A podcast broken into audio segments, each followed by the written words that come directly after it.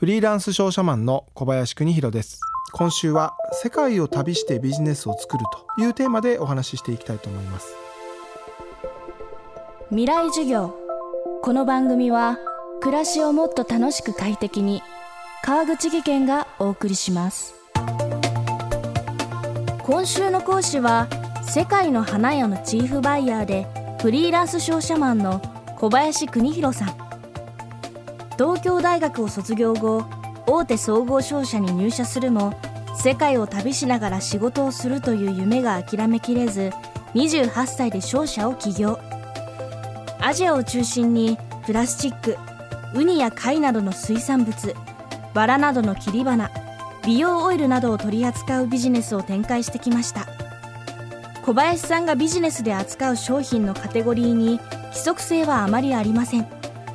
しかし多くのビジネスが人とのつながりの中から生まれてきたという基盤の上に成り立っています。未来授業3時間目。テーマはリスペクトできる人としかビジネスをしない。もう本当僕もお客様にも伝えてるんですけど僕個人としてはもうリスペクトできない人とは仕事をしないというのは僕のポリシーです。はっきり言って。これは別に海外だけじゃなくて日本もそうなんですけれどもビジネスチャンスっていうのは本当無数にあると思うんですよね。でそんな時に無理して自分を妥協してストレス抱えて仕事するよりはきちんとお客様しかり仕入れ元しかりまあいろんないわゆる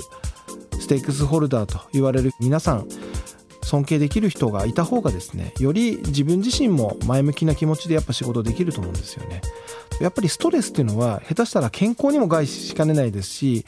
排除しないといけない重要な要素だと思うんですよね。はっきり言ってそのせいで失ったものってのも結構大きいんですけれどもそれでもやっぱり中長期的な観点で言うとなるべく自分自身をストレスフリーな環境に置きたいというふうに思いながら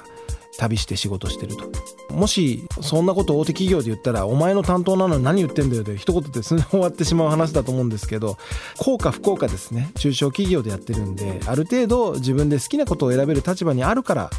そういうことを言えるのかもしれないんですけれどもでも逆に言うとそれが一つまあ個人だったり中小企業でもいいんですけれどもあのでビジネスをする一つの特権だと僕は思ってますんでかなり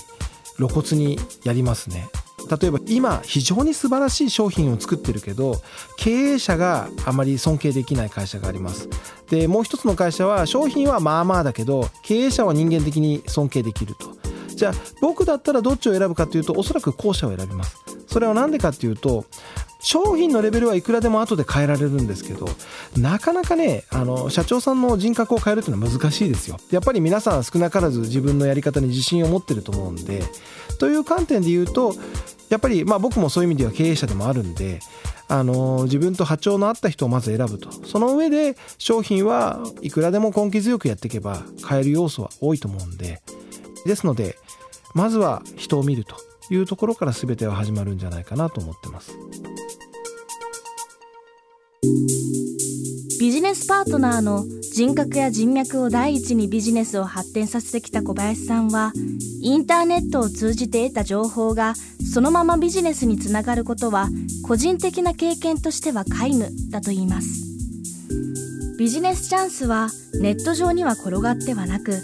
またネットが普及したからこそリアルのコミュニケーションを最重視する手法が逆にニッチになり競争力を発揮できるようになったと言います。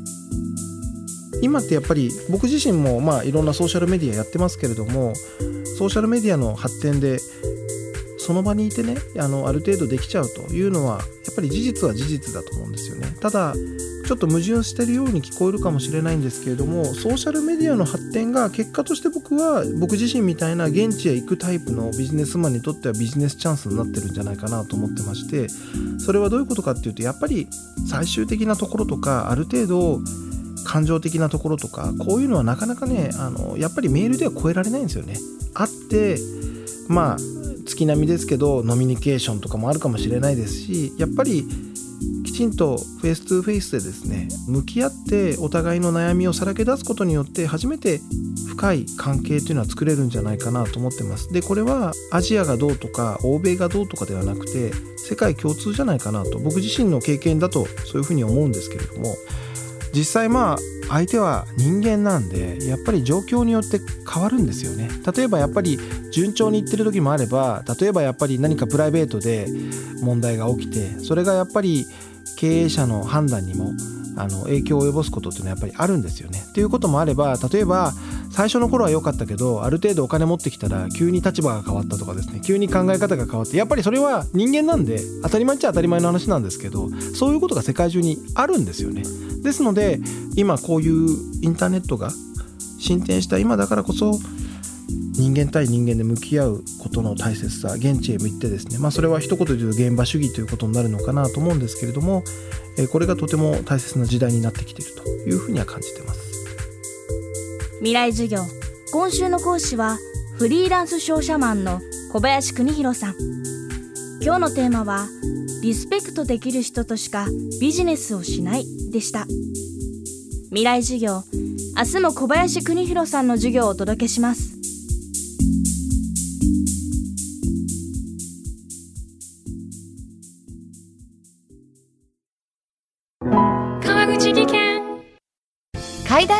落大きな怪我につながるので怖いですよね。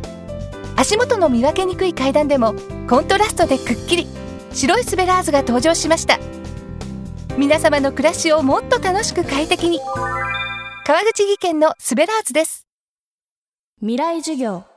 この番組は暮らしをもっと楽しく快適に川口義賢がお送りしました。